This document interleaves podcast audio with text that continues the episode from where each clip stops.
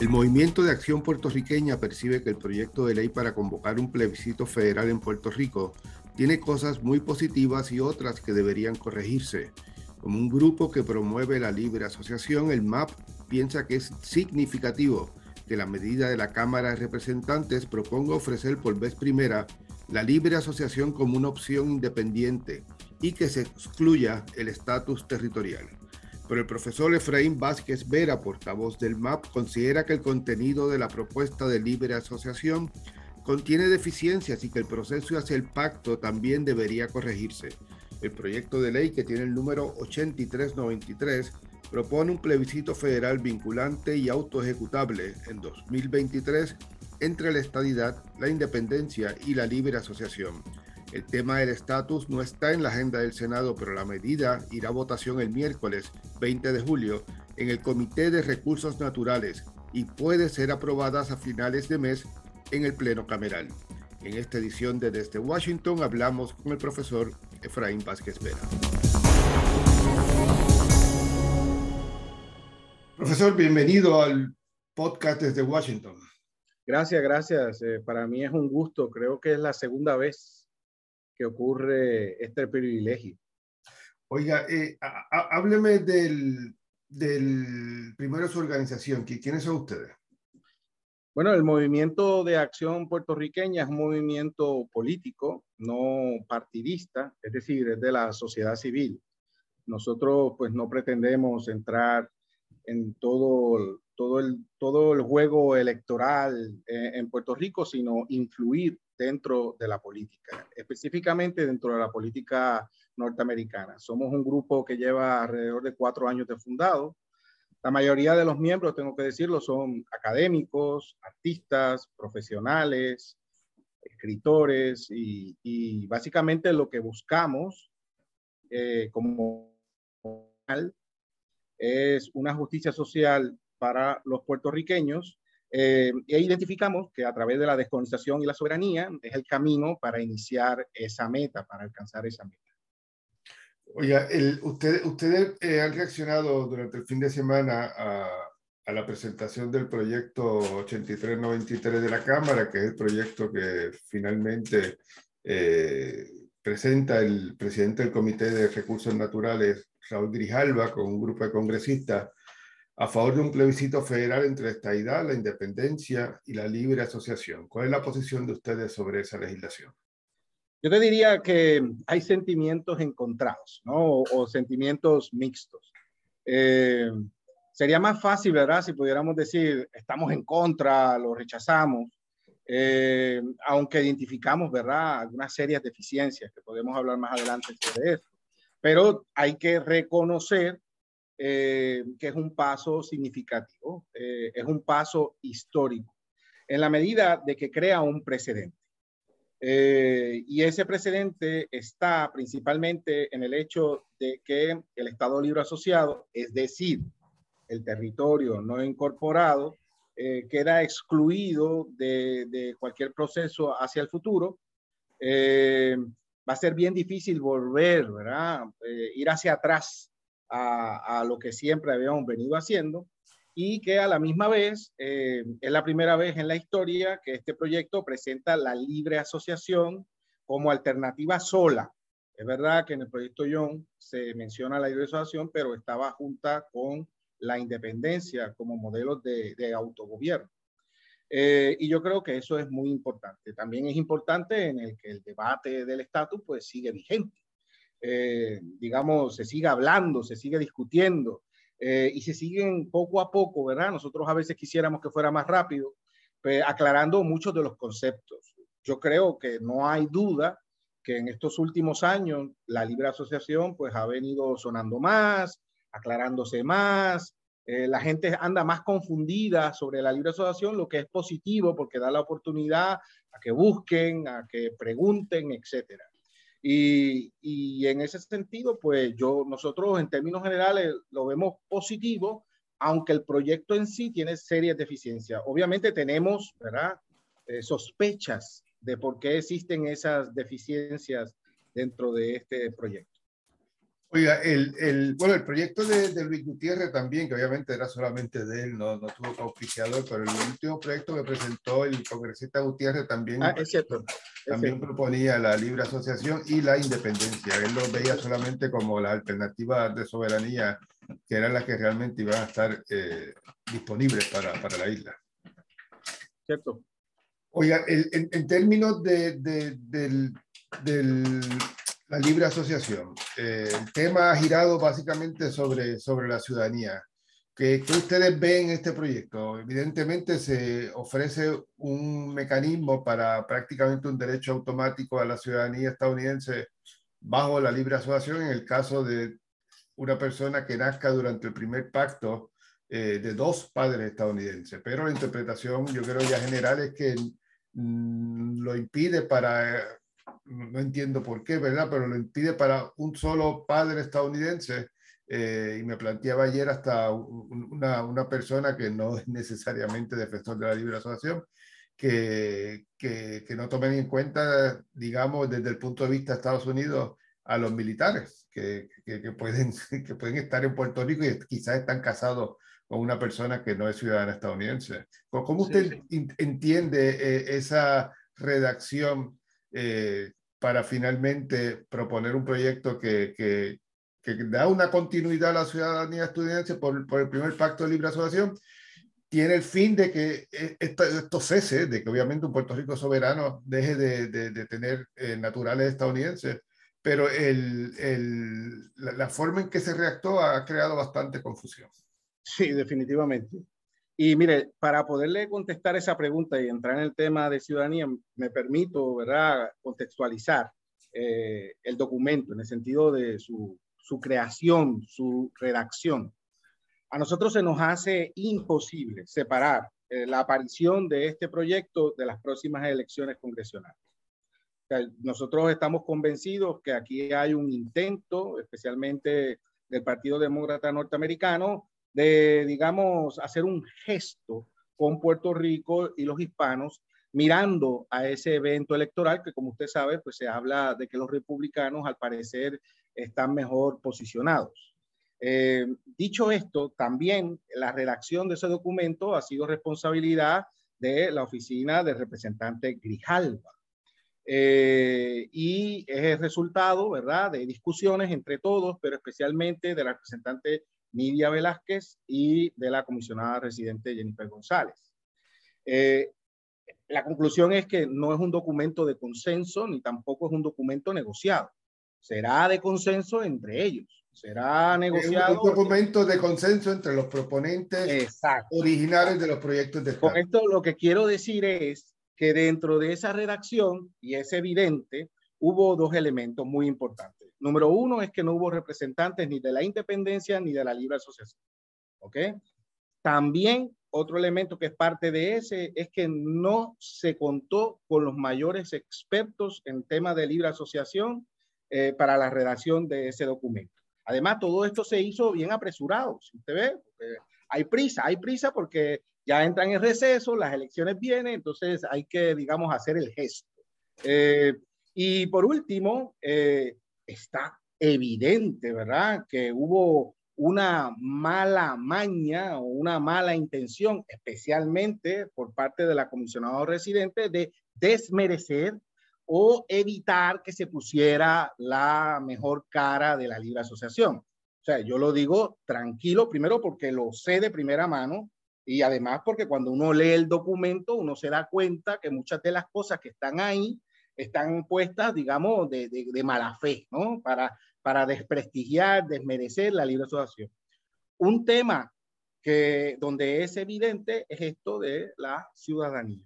Eh, primero, que, que, la ciudadanía eh, norteamericana eh, es de lo que se está hablando, pero no se habla de que, se, que en ese Puerto Rico en libre asociación va a haber una ciudadanía puertorriqueña que básicamente va a tener muchos de los privilegios y derechos que, en cierta medida los puertorriqueños eh, gozan hoy con la ciudadanía norteamericana.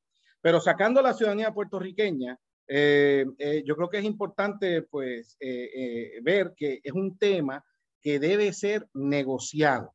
Cuando digo que debe ser negociado, es que nosotros estamos muy preocupados donde este proyecto pues crea unas definiciones eh, que luego se puedan convertir en el futuro en una especie de camisa de fuerza de posibles negociaciones.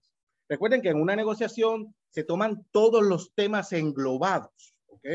Y en algún tema pues se gana más, se pierde más, eh, se cede en uno, no se cede en otro, ¿no? Y se hace como una especie de juego. Pero, pero en el caso de, de, de este tema de la ciudadanía, uno ve que hay un esfuerzo por el lado de la representante de Nidia Velázquez de dejar claro que el tema de la ciudadanía en la libre social norteamericana va a continuar, aunque las maneras no están muy claras. Eh, y ese es el espíritu, ¿no? O sea, yo creo que, que, que, se puede sacar como conclusión que hay un espíritu de poder garantizar esa ciudadanía norteamericana para los que lo quieran y para futuras generaciones. Donde hay las diferencias es en los mecanismos. Y ahí es donde, ¿verdad? Dentro del proyecto uno ve que hubo una pluma, mm, digamos, maliciosa eh, de querer, ¿verdad? Crear confusión, porque de esa confusión, pues la libre asociación se desprestigia. Pero el, el, ustedes no disputan el hecho de que, como está redactado el proyecto de ley, el, solo los hijos de dos padres estadounidenses tendrían acceso a, a la ciudadanía estadounidense durante el primer pacto de libre asociación. No, no, porque inevitablemente, ¿verdad? Este, si hubiese un papá y, o una mamá eh, norteamericana que está casado con un extranjero, ¿verdad? Eh, o sea, que los dos papás no son ciudadanos norteamericanos, solamente uno, pues entonces ahí la adquisición de la ciudadanía sería por otra vía, que sería la de, como está redactado el proyecto, eh, de la derecho de sangre. Ahora, aclarar, ¿verdad? Y aquí me sale lo académico, que cuando se habla de los nacidos en Puerto Rico de dos padres norteamericanos, esto es algo nuevo, esto no existe dentro de la ley actual. Sería, digamos, una enmienda especial para el caso de los puertorriqueños, pero no se puede interpretar, y el mismo proyecto es claro, ¿verdad? Que se trata de la ciudadanía norteamericana, en términos legales, jus solis, por derecho de suelo. Porque fíjese, Aquí eh, eh, la ciudadanía norteamericana vendría por nacer en Puerto Rico, no por nacer, sino por tener los dos papás. Eh, no, no, si solamente fuera uno de los papás, pues no habría porque naciste en Puerto Rico, sería entonces por la ley norteamericana por derecho de sangre. Y también el caso de que si fueran dos extranjeros, pues tampoco pues tendrían la ciudadanía norteamericana. Así que no es jus soli, ellos han hecho, ¿verdad? Dentro de este proyecto una cosa extraña, rara. Yo tengo mis serias dudas si, si pasa el sedazo legal. Y aquí es donde uno ve, ¿verdad? Donde hay un poco de malicia, donde hay un poco de improvisación, donde no hubo, no, no estuvieron consultados, no estuvo consultado pues mucha gente, eh, porque definitivamente es algo extraño. Yo todavía no tengo claro eh, de dónde fue que salió esa idea, eh, porque es muy extraña. Pero eh, yo creo que los puntos importantes es que como está hoy el documento, que nosotros creemos que lo que dice hoy el documento va a ser muy diferente a cuando se negocie realmente la libre asociación. como está hoy redactado el documento, eso no es jus soli, ¿ok? Es algo nuevo, ¿verdad? que uno puede tener sus dudas si es viable, eh, pero lo que sí queda un poco claro es que bajo la libre asociación, yo creo que este es el mensaje importante, el espíritu del proyecto, es decir, que aquellos que son ciudadanos norteamericanos al momento de declarar la libre asociación podrán continuar siendo. O sea, de eso no hay debate, de eso, eso, no, de eso hay, no hay duda, las normas estadounidenses no lo. Aquí la cuestión es las futuras generaciones. Y ahí, en el tema de las futuras generaciones, se abrió este espacio de los dos padres, ¿verdad? Pero también existe el espacio del derecho de sangre. Claro, el derecho de sangre. Pero la, la, inter, la, interpretación, profesor, del comité es que eh, no habría acceso a la, a la, ciudadanía estadounidense por derecho de sangre en el caso de, de hijos de un solo padre estadounidense. Por eso es lo extraño del, del, del proceso. Y el, sí, y, pero por eso, pero a mí se me va, a mí se me va a hacer extremadamente imposible de creer que ya siendo Puerto Rico soberano, un territorio extranjero desde el punto de vista norteamericano, o sea, un norteamericano que se casó con una china y en Beijing tuvo su hijo, ese padre va a poder pasar la ciudadanía, pero si pasa aquí, no va a ser. Entonces, aquí es donde uno se pregunta, oye, ¿qué pasó aquí? y, obviamente la constitucionalidad de eso estaría en, disputa, pero lamentablemente, ¿verdad? Para todo el proceso, como no va a haber ley, eh, no se va a aprobar. Probablemente un proyecto aprobado en la Cámara, como mucho. Pero esto es eh, importante. No va a haber tampoco, no va a haber caso para, para, para resolver esta controversia. Pero esto un poco, ¿verdad? Esto de que se sabe de antemano que no se va a aprobar. Entonces yo quiero que usted se imagine estas personas que estaban redactando, ¿verdad? Y estaban negociando.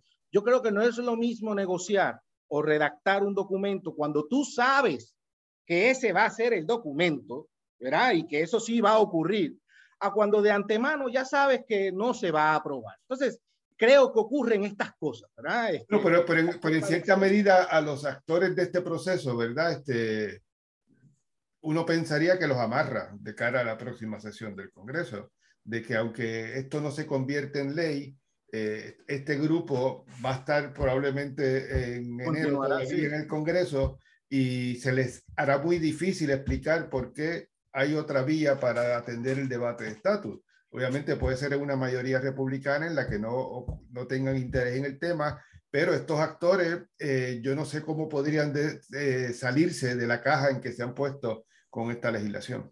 Yo creo que, que si volviera a ocurrir un proceso similar con tiempo eh, y a la misma vez con una idea de que sea posible que se apruebe, pues intervendrían más personas, eh, sería algo más de consenso yo, para decirles, si yo hubiese estado allí negociando el tema de libre asociación, yo no hubiese aceptado cómo han dibujado la libre asociación. O sea, reconozco que es un paso, pero a la misma vez la definición se queda cortísima, creando el problema de que el proyecto pretende que los puertorriqueños voten por algo que no está definido, que no está claro, que tiene lagunas, y eso pues obviamente pone a la libre asociación una desventaja ¿Cómo se puede ejercer el derecho de libre determinación cuando la libre asociación es desconocida, está en desventaja porque es desconocida en Estados Unidos, es desconocida en Puerto Rico y a la misma vez no está definida, pero el proyecto lo que se atreve a definir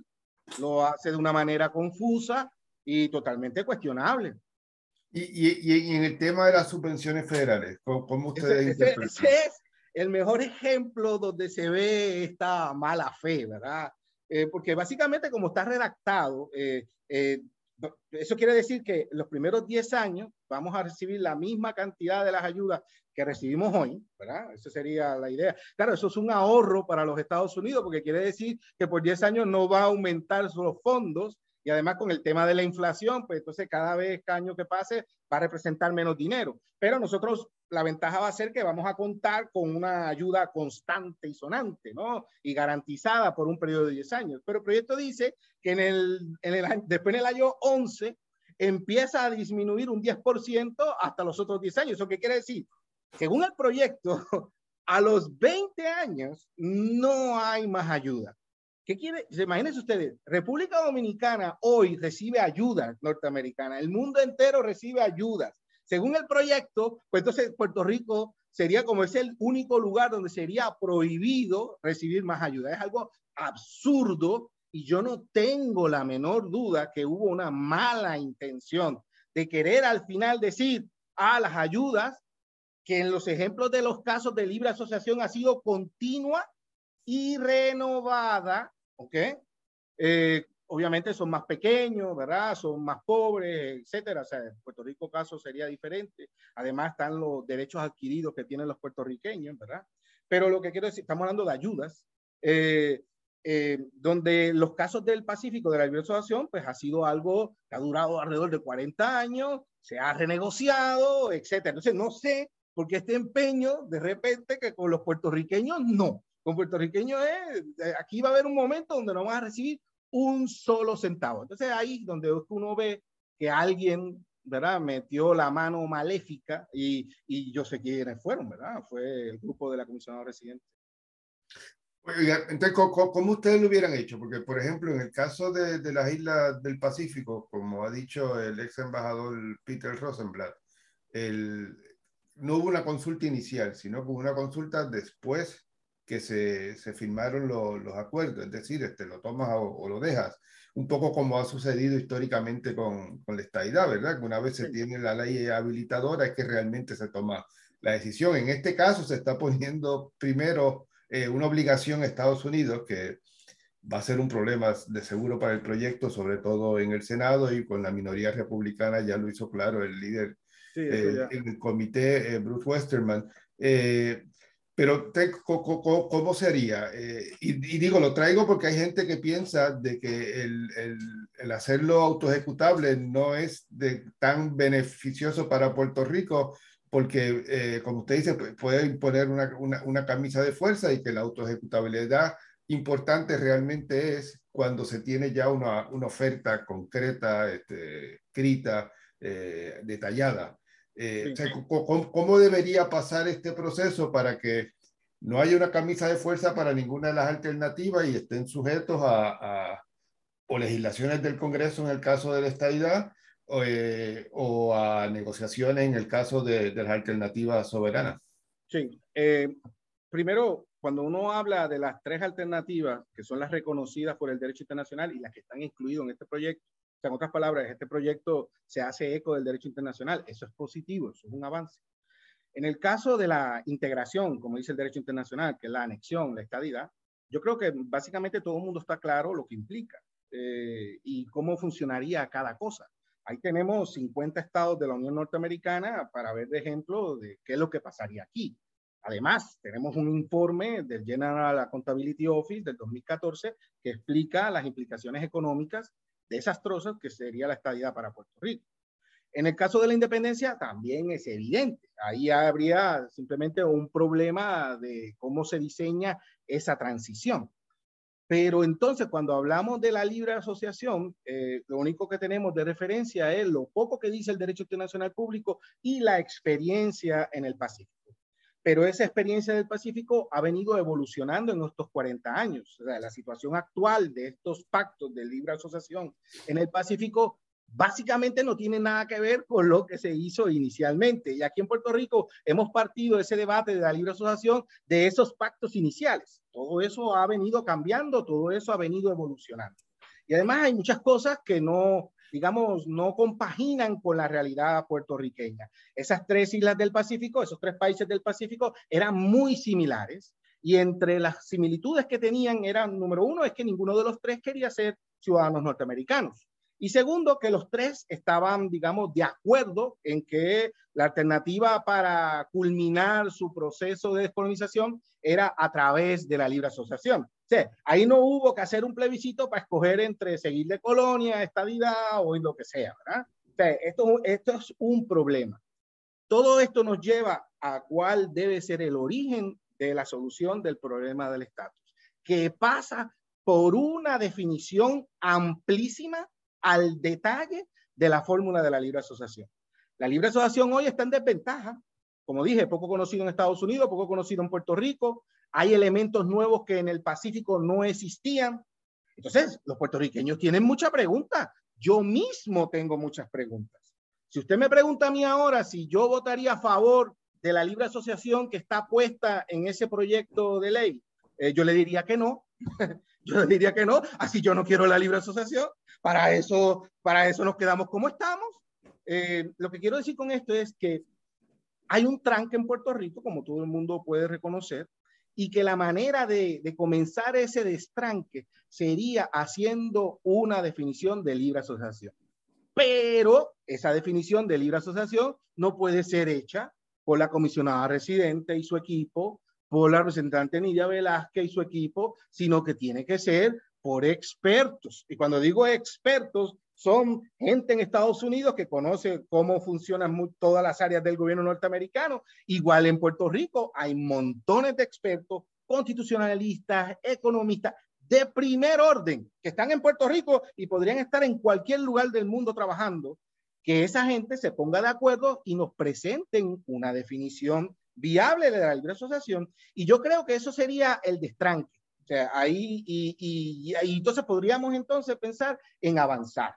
Creo que habría un realineamiento de las fuerzas en Puerto Rico a favor de la libre asociación, con todos los elementos claros, como la libre asociación debe ser. Claro, esto es si hay la voluntad de parte norteamericana de presentar la libre asociación como una opción. Porque si al principio ellos lo primero que dicen es, no hay ciudadanía norteamericana en la libre asociación y no hay ayuda, pues uno qué hace? Uno dice, buenas tardes, con permiso, me voy, eh, que le vaya bien y sigan ustedes con el problema que tienen en Puerto Rico. Pero si se hace bien y hay la voluntad, yo creo que se rompe todo el panorama. Así que, conclusión, el destranque del proceso de exclusión de Puerto Rico pasa por una definición más abarcadora en esos temas que no estaban incluidos dentro de los pactos de libre asociación del Pacífico y a la misma vez los temas que están incluidos en el pacto de libre asociación en el Pacífico que deben ser ajustados a una realidad puertorriqueña. Entonces ahí estaríamos hablando. Y es lo que venimos, hemos venido nosotros, nuestro grupo en el MAP, trabajando en estos últimos cuatro años, convencer al gobierno norteamericano de la importancia de definir la libre asociación. Pero, no sería como poner el tratado a votación. O sea, el, el, no, porque el nego primero que cuando uno, si uno define la libre asociación, eso no quiere decir que la definición va a salir, como le expliqué. Si uno se sienta allí y no hay la verdadera voluntad, después al final no pasó nada, ¿no? Y la libre asociación pues no fue definida. Si se definiera, tampoco quiere decir que esa es la opción que va a ocurrir en Puerto Rico. Si, si se definiera entonces, pues se pone la situación entre las otras tres fórmulas de, de una forma equilibrada. Se pone a la libre asociación en las mismas condiciones con las otras dos. Y en ese sentido, pues ya estaría por definir cuál sería el siguiente paso, si va a ser un, un plebiscito, si unas se descartan y otras sigan adelante, etc. Y en términos de la duración del pacto. El, Esto es algo extrañísimo también. Eh, vi, vi el tweet suyo y dije, dije, este hombre está claro. Eh, primero que no lo menciona el, el, el, proyecto, ¿no? no dice nada sobre, sobre ese tema. Al principio en el Pacífico eran 15 años y después 20 años. Sí, pero, Primero, pero, eh, pero, eran 15 años, me explicaba ayer un, un experto en esto, que, el, que, el, que el, eran 15 años en términos de la asistencia económica, Por eso, pero sí, que sí, la relación en sí, sí, no tenía fecha de expiración. Eso, eso, era lo que iba a hablar ahora. Eh, el proyecto da la impresión, cuando habla del la vencimiento del primer pacto, de que esto hay varios pactos o solamente hay uno y después no va a haber más. Esa es la impresión que da. Eh, cuando en el Pacífico el pacto que existe hoy, ¿verdad? Luego de 40 años, es el mismo, ¿verdad? Que se firmó. O sea, solamente hubo una firma del pacto y, y luego, pues, las sucesivas revisiones del pacto, ¿verdad? Cada cierto, cada cierto tiempo. Eh, yo no, o sea, en otras palabras, mi interpretación desde afuera, ahí hubo también una intención de, de, de, de, mala leche, ¿verdad? De querer perjudicar la libre asociación, dando esta impresión de que eso va a terminar, ¿verdad? Eh, y, me, y, y, claro, esto un poco confirma lo que he venido mencionando de lo apresurado, la falta de expertos y la mano malintencionada. Pero obviamente va a ser un solo pacto, uno nada más, este, y ese pacto pues eh, eh, va a tener su parte económica que será revisada. Oye, si a Puerto Rico le va muy bien en su plan de desarrollo económico y cada vez hacen falta menos ayudas norteamericanas, esa no es la aspiración de todos los puertorriqueños. Claro, pues entonces, pues entonces no haría falta. O puede ser que de momento Dios no lo quiera, pasa una desgracia en este país y las ayudas tengan que aumentar. E, esto es algo que según el momento, ¿verdad? Se negocia, se ve qué áreas hay que mejorar, no mejorar. Y, y si no, si no es así, yo no quiero esa libre asociación. Bueno, pero en, en, algún momento ustedes no piensan que debe acabar la, la, el acceso a la ciudadanía estadounidense. hay mucha gente en Puerto Rico que para ellos eso es un tema importante. Volver a recordar que en cierta medida la ciudadanía puertorriqueña iguala en varios aspectos la ciudadanía norteamericana en el sentido de viaje, vivir, trabajar, servir en el ejército, etc. Eh, dicho esto, y sacando la ciudadanía puertorriqueña, hay gente aquí que este tema de la ciudadanía, pues es importante, hay que reconocerlo. No reconocerlo pues, sería un poco ingenuo. Y, y nuestra propuesta ha venido siendo de que obviamente los que ya la tienen, la tendrán. Al siguiente día de declarar el Puerto Rico en libre asociación, el que nazca en Puerto Rico solamente será ciudadano puertorriqueño, ¿verdad? Ese va a ser el único derecho que el suelo le daría al que nace en Puerto Rico, sea extranjero, sea de donde sea, se habrá jus soli para la ciudadanía puertorriqueña. Obviamente, si ese niño tiene un padre norteamericano o padres norteamericanos o padres venezolanos o padres españoles, esos padres podrán pasarle la ciudadanía a su hijo eh, eh, por derecho de sangre. En el caso de la ciudadanía norteamericana, ¿dónde está el problema para que eso continúe indefinidamente? Y es que ese niño que recibió la ciudadanía, que nació en Puerto Rico y la recibió por derecho de sangre, para poder pasarla hay unos requisitos eh, de residencia en los Estados Unidos. Eh, y nuestro planteamiento ha sido como organización dentro de todos los que hemos hablado en Estados Unidos, y por cierto, ha sido no ha sido rechazada y ha sido bien recibida, es que, eh, que en el caso de Puerto Rico se entienda que un Puerto Rico en libre asociación, eh, los años de residencia en Estados Unidos se cumplen y que ese requisito de residencia pues no, no, no, no va a ser estricto. Eso yo no estoy diciendo que va a ser así. Yo estoy diciendo que es lo único que se podría negociar. Pero para saber si es posible o no posible, hay que negociar. Para que los puertorriqueños tengamos claro cuál sería el futuro, hay que negociar. Sí, yo creo que la ciudadanía norteamericana debe estar, digamos, facilitada o disponible para que quienes la quieran eh, eh, en, en, ese Puerto Rico en libre asociación mientras dure la libre asociación. Ya el acuerdo hará las aclaraciones de qué pasaría si el acuerdo de libre asociación terminara en relación a la ciudadanía. O sea, no podemos predecir eso porque la definición no, no ha ocurrido. Yo tengo alguna idea de qué pasaría. Eh, y, y, en ese sentido, pues, eh, es un, una contestación larga, compleja, y le digo que en todo caso, nosotros aspiramos que aquel que quiera, aquel puertorriqueño que quiera ser ciudadano norteamericano o tener la ciudadanía, pueda poder adquirirla sin mucha complicación dentro de eh, dentro que Puerto Rico eh, siga siendo eh, libre asociación. Pero por el argumento de, y esta es la posición del comité y y puede ser la de otros también, ¿verdad? Pero el argumento de que un Puerto Rico soberano no debería estar por mucho tiempo poblado por una mayoría de ciudadanos estadounidenses, o sea, ciudadanos puertorriqueños, pero Canaíma a son ciudadanos estadounidenses. ¿Eso no le crea un problema de soberanía a Puerto Rico? Eh, Entendible en los primeros años, pero digo yo, de aquí a 30 años todavía tener 80% de ciudadanos estadounidenses sería como extraño. Sí, sí. Yo, yo, entiendo, ¿verdad? Que el puertorriqueño un poco, pues, piense en esas cosas, qué pasará de aquí a 30, 40, 50, 60 años, ¿verdad? Este, y, y obviamente, ¿verdad? El, el, pacto de libre asociación este, se va a ir revisando cierto tiempo y, se verá en el momento cuál es el sentir de los puertorriqueños eh, en relación al tema de la ciudadanía. Eh, yo, eh, obviamente, ¿verdad? Puerto Rico, más de 100 años colonia de los Estados Unidos, pues, y buscar la descolonización, pues, obviamente, este, digamos que ese vínculo entre Puerto Rico y Estados Unidos ya es permanente. y hay, hay, muchas cosas que, que van a unir a Puerto Rico y los Estados Unidos independientemente, ¿verdad? Eh, de lo que ocurra en el futuro.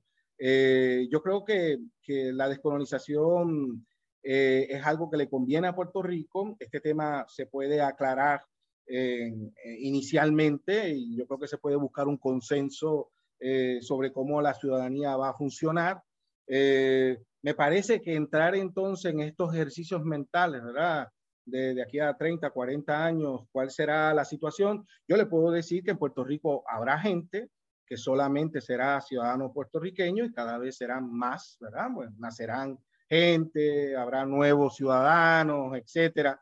Habrá mucho puertorriqueño eh, que renuncia a la ciudadanía norteamericana, este, y habrá este, ciudadanos norteamericanos solamente que vivan aquí, o sea, que no sean ciudadanos puertorriqueños, como vivirán dominicanos o españoles, este, y que, como en muchos lugares del mundo, habrá puertorriqueños que tengan las dos ciudadanías, o por lo menos, digamos, que, que tengan los dos pasaportes, pero quizá es un puertorriqueño con su pasaporte puertorriqueño que no ha hecho el trámite de sacar el norteamericano. ¿eh? Bueno, no le interesa, no le ve la utilidad, este, así que va a haber este, mucho juego y, y yo creo que con el tiempo, ¿verdad? Pues eh, la gente pues, se va a ubicar según sus preferencias. O sea, estamos en el momento de satisfacer las preferencias de la gente.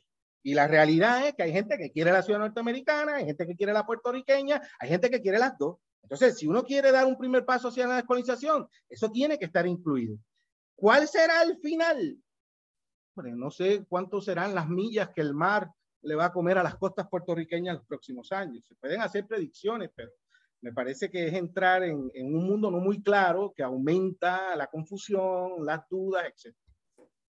Oiga, y el, el, usted se ha planteado, por ejemplo, con el tema de la estadidad, que el, el eh, ahí se, se, crean lagunas, por ejemplo, en los temas. Oye, no hemos hablado de los impuestos, ¿eh? que eso es algo que también. Por eso, que, que, que, que, que bueno, pero en el caso de, de, de, de la, de, la, libre asociación, ¿no? De la libre asociación, es, esa referencia es una referencia... Eh, no estaba, no estaba en el borrador. Traída por el tema de, de, de la estadidad, porque se, se, iba a incluir en la estadidad, entonces añaden eso, pero... A, eso ver, es que aplica... a, ver, a, ver, si entendí, don José. O sea, usted me está diciendo que como se quiso añadir ese tema de los impuestos en la estadidad, pues el bando estadista, que sí estaba representado con la Comisión de Residentes, dijo, ah, pues entonces también me lo aclaras en la asociación. Claro, claro, pero, pero en, última instancia, en los dos casos, profesor, eh, es una cosa eh, rutinaria, de, de, de, no, no, no tiene ninguna, ninguna implicación distinta a lo que es la norma estadounidense hoy. No, ahí, ahí, ahí, estoy en desacuerdo contigo. Uh -huh. eh, si ves el proyecto, en el caso de, de ese, lo que acaba usted de decir,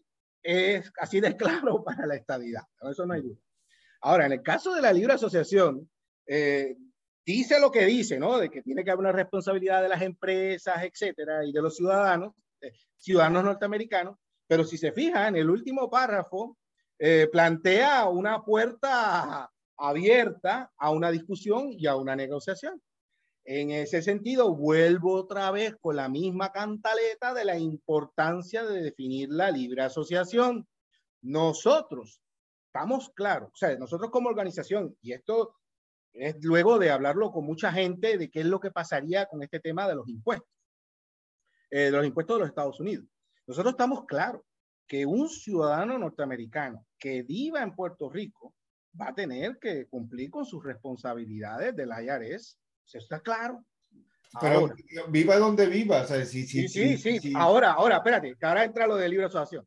Mm. Ahora, lo que sí podría ser negociable, porque no es que imagínate, si no fuera así, cualquiera de Estados Unidos se puede vivir acá y no pagaría impuestos, ¿verdad? Un poco lo que está pasando ahora con mm. la ley esta, ¿verdad? Pero en el caso de la libre asociación, lo que es negociable es aquellos que son residentes en Puerto Rico, y son ciudadanos puertorriqueños y son ciudadanos norteamericanos.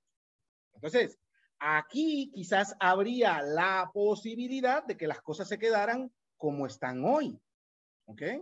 Pero para eso eh, tendría que, como están hoy, es que los puertorriqueños solamente pagan impuesto aquí y no pagan nada a la IARES.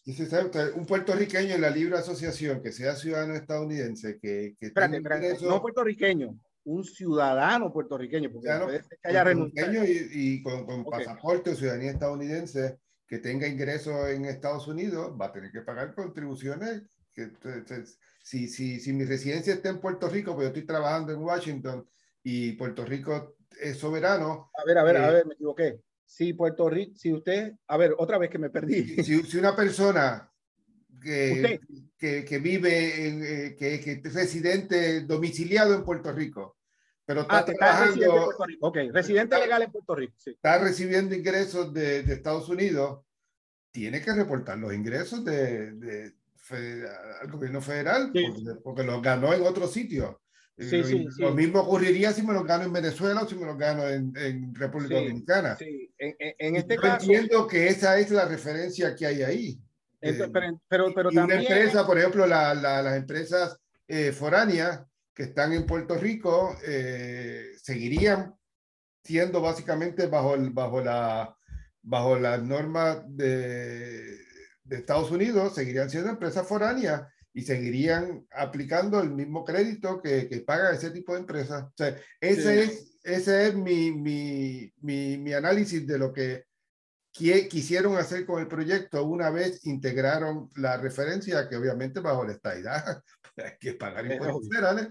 Lo que pasa es que nosotros, como, como vemos, como estamos seguros que se va a ser un tema en la negociación de la libre asociación y la definición de la libre asociación, eh, tenemos, digamos, eh, grandes expectativas de que la situación se quede más o menos como está hoy. ¿Cuál sería esa situación? La situación de que un ciudadano puertorriqueño que a la misma vez sea ciudadano norteamericano solamente pague impuesto aquí. Obviamente, ese ciudadano puertorriqueño y norteamericano que vive en Puerto Rico, si tiene un negocio en República Dominicana y no hay un acuerdo para evitar la doble tributación entre Puerto Rico y República Dominicana, pues pagaría impuestos en República Dominicana y pagaría impuestos también en Puerto Rico, ¿ok? Con lo que se regrese a la cuenta de banco acá. Eh, y entonces, en ese sentido, eh, Estados Unidos es un país que tiene muchos acuerdos para evitar la doble tributación. Ese elemento puede ser añadido, ¿verdad? De que si usted tiene un negocio en los Estados Unidos y es puertorriqueño, ciudadano puertorriqueño y ciudadano norteamericano reside en Puerto Rico, si hay ese acuerdo de doble tributación y usted pagó por los 100 mil dólares que se ganó en Florida ya impuesto al IRS, pues ese, los 70 mil que le sobraron cuando lo regrese a Puerto Rico no van a ser sujetos a impuestos. Pero todo eso es negociable. Esto es un tema que nosotros como organización le hemos metido mucho, mucho diálogo con gente en Estados Unidos y nosotros creemos que dentro del pacto de libre asociación podemos encontrar eh, una fórmula para que básicamente se quede un poco como está, quizás con la ventaja de tener un acuerdo para evitar la doble tributación entre Puerto Rico y los Estados Unidos, porque esto es una, esto es una aspiración que debemos tener los puertorriqueños con todos los países del mundo que podamos, tener este tipo de acuerdos. Oiga, ya, ya que entramos en estos temas complicados, el, antes de, de terminar, eh, ¿Cómo ustedes ven el, el, la transición, si hubiese algún día un estatus de libre asociación en Puerto ah. Rico, del sistema bancario? Oiga, ¿qué habilidad usted tiene para identificarme los aspectos que son de lo más desagradables al momento de hablar de ese proyecto? Número uno, de nuestro punto de vista, es inaceptable el poder que se le da al gobernador de Puerto Rico, es decir, al gobernador de Lela, a la legislatura de Lela, y peor aún, de la Comisión Estatal de Elecciones en el proceso de transición hacia la libre asociación. Yo no estoy diciendo que no tengan que tener algún papel. Yo lo que estoy diciendo es que esa transición tiene que ser negociada previamente. A la misma vez, el proyecto tiene unos serios problemas, digamos, de logística. A modo de ejemplo, dice que si la libre asociación gana, lo primero que hay que hacer es una, elección para elegir a los delegados a la constituyente. Por cierto, esos delegados a la constituyente, eh, se va, esa elección se va a elegir por la ley electoral puertorriqueña. Ya yo con eso, usted sabe que no hay cosa más politizada, ineficiente y digamos con una nube negra de fraude que la Comisión Estatal de Elecciones. Y eso allá a mí me pone mal. No solamente eso, que la legislatura de Puerto Rico es la que va, digamos, a establecer las leyes, etcétera, para esa constituyente. Eh, y yo con eso tengo, personalmente, yo tengo un problema. Y yo creo que eso debe ser negociado con los norteamericanos. Dos, dice que después, luego que se elige esa constituyente, hay que escoger a cinco personas que van a componer los miembros de la comisión bilateral negociadora para negociar el pacto. Y más o menos esa negociación para negociar el pacto de libre asociación va a durar dos años.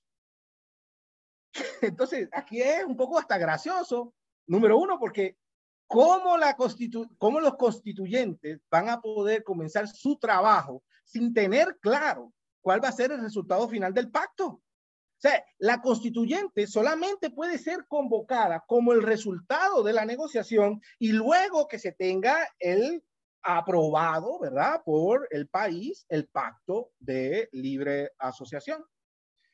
¿Qué van a hacer estos constituyentes? pueden referirse ellos a aprobar una constitución eh, básica, ¿verdad? Este, que, cambie la, la relación entre Puerto Rico y Estados Unidos.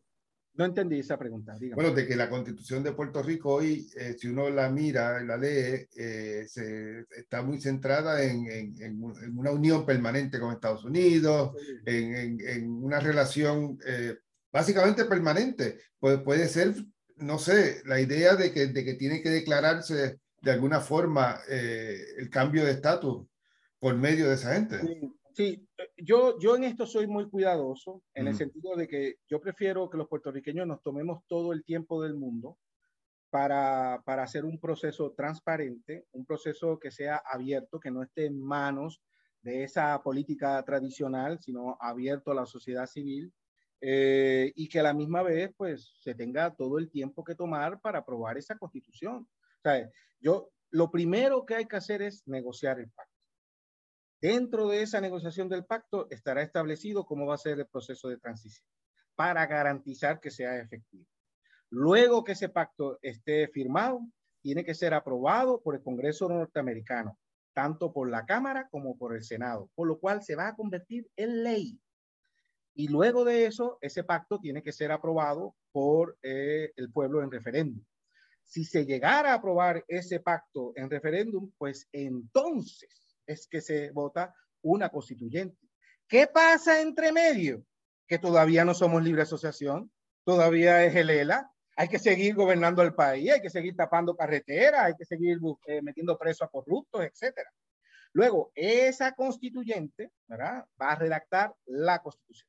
Una vez redactada la constitución, con las guías y parámetros de tener el pacto en la mano, pues entonces, eh, eh, una vez se tenga la constitución, tiene que esa constitución eh, ser votada en referéndum. Si fuera aprobada en referéndum, eso no quiere decir que automáticamente ya vamos a ser soberanos, usted sabe, ni que tampoco vamos a hacer elecciones. En el proyecto este de ley se habla de tener unas elecciones de jefe de Estado de Puerto Rico prácticamente inmediatas. ¿Bajo qué leyes? ¿Y bajo qué organización territorial? Eh, va a haber alcalde, va a haber gobernadores, eh, va a ser proporcional, va a ser mayoría absoluta, va a ser mayoría simple, habrá electores suplentes. ¿Qué pasa con la diáspora? lo que quiero decir, no se puede tener al primer jefe del Estado de Puerto Rico y, y, una primera elección cuando todavía no está diseñado las leyes básicas de ese Puerto Rico. En ese sentido, nosotros que hemos propuesto que sería parte de la negociación. Y es que una vez aprobada la constitución, eh, porque ya se terminó, el que es presidente de la Asamblea Constituyente es el que declara la soberanía, ¿ok? Y se convierte en jefe de Estado. Provisionalmente, por un año o dos. Y la Asamblea Constituyente se convierte en qué? En la Asamblea Legislativa. ¿Cuál va a ser el objetivo en ese año y en dos años? aprobar las leyes fundamentales de Puerto Rico, ¿verdad? Las nuevas, organización político-territorial, el proceso electoral, la nueva ley de partidos, etcétera, etcétera, para entonces en un año o dos eh, hacer la primera elección constitucional de Puerto Rico. Eso sería, digamos, el marco ideal. Eh, y obviamente nosotros apostamos por lo ideal esta cosa que propone el proyecto de entremezclar las cosas no muy claras y una transición, pues se puede crear una, una camisa de fuerza.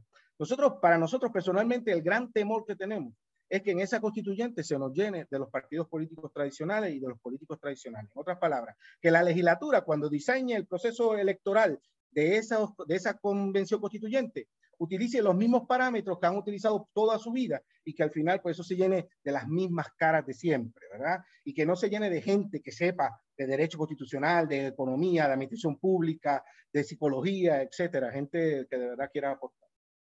Bueno, pero en última instancia, eh, los electores, eh, si Puerto Rico votara a favor de la libre asociación, en alguna medida habría habido un cambio de, de visión del país. Y, sí, yo espero. Y eso se reflejaría, uno esperaría en, en, en, la elección de, de, Sí, pero recuerde que los chicos, ¿verdad? Eh, controlan el gobierno del Estado Libre Asociado, ellos van a buscar la manera de perpetuarse y de perpetuar lo que ellos conocen y las malas mañas.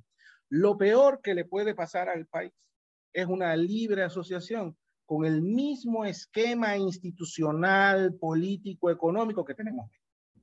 Hay que entender que la libre asociación lo que conlleva para los puertorriqueños es un país regenerado, es un país nuevo que va a funcionar diferente, una organización eh, gubernamental diferente, nuevos líderes políticos, nuevos partidos políticos, nuevos procesos electorales. O sea, es un diseño nuevo. Así que se hace un país nuevo cuando venimos de un país con una quiebra colonial enorme. No, no me contestó qué pasaría con el sistema bancario. ¿Cómo ustedes lo ven? Eh, fíjese, esa es una de las grandes eh, espacios de promesa de crecimiento. Nosotros dentro de la dirección aspiramos a controlar el sistema bancario. Eh, obviamente perteneciendo a todos los tratados y acuerdos y organizaciones que regulan eh, los sistemas bancarios de los países. No queremos por nada del mundo, a un poco lo que ha venido Puerto Rico convirtiéndose en los últimos tiempos y bajo ciudadanía y bajo, digamos, soberanía norteamericana, en un paraíso fiscal y con cosas medias dudosas de lavado de dinero, de narcotráfico, etc. Pero no hay duda que, el sector bancario puertorriqueño entonces podrá, digamos, ser creativo de cómo fortalecerlo eh, en el país. Eh, y yo no, de verdad, me da muchas ansias de algún día poder ver a ese sector bancario proponiendo leyes, proponiendo alternativas de cómo mejorar el sistema bancario, cómo hacerlo competitivo a nivel mundial. Eh, pero para eso tenemos que controlar. Si, si no lo controlamos, pues entonces el sector bancario no va a poder ser un factor ¿verdad? Un factor de, que apoye el desarrollo económico puertorriqueño. Está también de más decir que obviamente el dólar será siendo la moneda circulante en Puerto Rico, como lo es en el país del Salvador, Panamá, Ecuador, este, que esto no evita, ¿verdad?, que nosotros podamos hacer este, algún tipo de moneda, ¿verdad?, cosa de coleccionista, conmemorativa, etcétera. Oiga, y lo mismo, perdóname, y lo mismo con, la, con, el, sector de, de, los seguros. ¿okay? O sea, lo que es el sector bancario y el sector seguro, yo creo que es importante que los puertorriqueños en la libre asociación lo controlen para que lo podamos desarrollar. No importa, Estados Unidos que nos dé algunos parámetros, que mira, no quiero cuidado con las cuentas de terroristas, de narcotraficantes, no pasa nada, aquí estamos en libre asociación, así que ustedes vengan para acá, este, ayúdennos, denos la asesoría, pero lo que nosotros queremos es diseñar un sistema de seguros de la industria de seguros y de la industria de la banca moderno, eh, competitivo a nivel mundial, y yo creo que aquí hay la gente para hacerlo y hay una voluntad y eso va a ser también un motor y un factor de desarrollo económico y generación de empleo. Oiga, el, no importa lo que como uno mire, ¿verdad? Los resultados de, del último referéndum eh, reflejó de que la estadidad tenía mayoría entre los que salieron a votar. Y las encuestas, si no la ponían en 52, lo ponían muy cerca de eso. ¿Ustedes creen que, el, que el, para avanzar con la libre asociación se va a tener que haber descartado la estadidad en, Washington. Mire, eh, si hoy no se ha logrado la descolonización en Puerto Rico, es por la oposición que existe a la anexión dentro de los Estados Unidos. No estoy hablando que si en Puerto Rico sea mayoría, no mayoría, es lo que quieren los puertorriqueños o no quieren los puertorriqueños. Por cierto, aquí el deseo de la estadidad es de esa estadidad definida por los políticos que viven de la estadidad para poder ser electos y tener su salario. ¿okay? Tenemos que tener eso claro. O sea, que, que, que, ese apoyo, ¿verdad? Este, es por lo que le han vendido, que es la estadidad. No sé si el apoyo sería igual, creo que más o menos, pero obviamente sería menos si se define cómo es la estadidad. Eh, como lo define el informe del GAO del 2014 y a la misma vez con idioma inglés en las escuelas, sistema judicial. Lo mismo que le exigieron a los otros estados cuando entraron. Eh, y sin comité olímpico, obviamente, etcétera, etcétera. Lo que quiero decir es que, que ese último plebiscito eh, hubo mucha gente que, que no participó de esa elección. Sí, pero yo, digo, independientemente de cómo se vea ese resultado, eh, el estadidad tiene un pedazo importante del electorado puertorriqueño. Sí, sí, es obvio, aunque, aunque ese resultado era el veintipico por ciento de los electores, ¿verdad?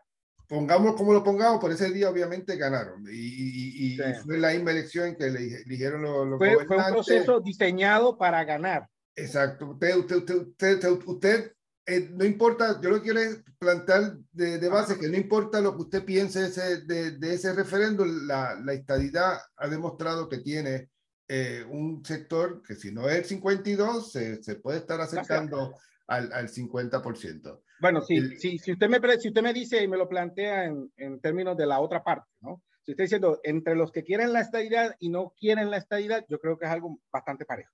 También. Pues, pues, eh, Ahora, si lleguemos a ese acuerdo si usted divide los que no quieren la estabilidad, pues obviamente la fórmula que es mayoritaria es la estabilidad.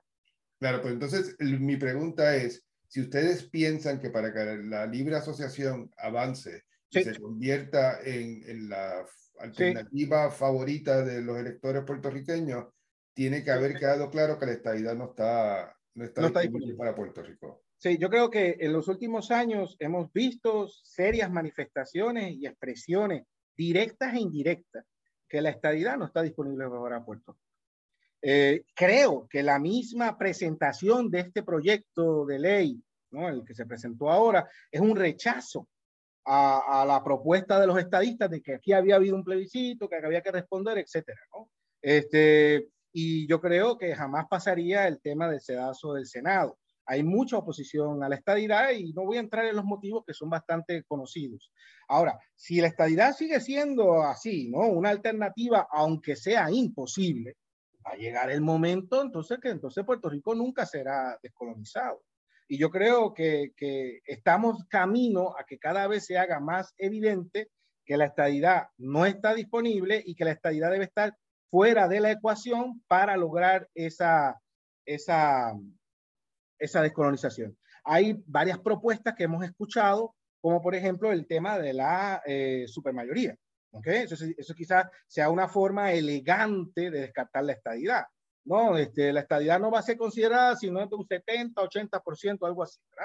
Eh, en ese sentido, si no alcanza el 60, 80, aunque alcance el 55, que sería mayoría absoluta, eh, queda descartada y entonces pues solamente nos quedan las opciones de la independencia y la libre asociación. Eh, por eso es que nosotros creemos que la libre asociación, ¿verdad? Es, la, es la opción disponible y la que en cierta medida reúne los intereses, los principales intereses de las fórmulas tradicionales. y que sería lo que yo le llamo la cuarta vía o la fórmula de estatus de consenso. independientemente usted esté a favor o no a favor de la libre asociación, yo creo que es importante que todo el mundo se preocupe que la libre asociación sea definida de la mejor manera posible y que sabotearla es un acto desleal, no a los que creemos en la libre asociación, sino es un acto desleal para el futuro de Puerto Rico y para los puertorriqueños. Es porque yo creo que al final es inevitable que la libre asociación es lo que hay y si no es la libre asociación, continuaremos siendo eh, colonia de los Estados Unidos. Profesor, muchas gracias por su participación en el podcast desde Washington y muchos saludos. Hasta la próxima, cuídese mucho, adiós.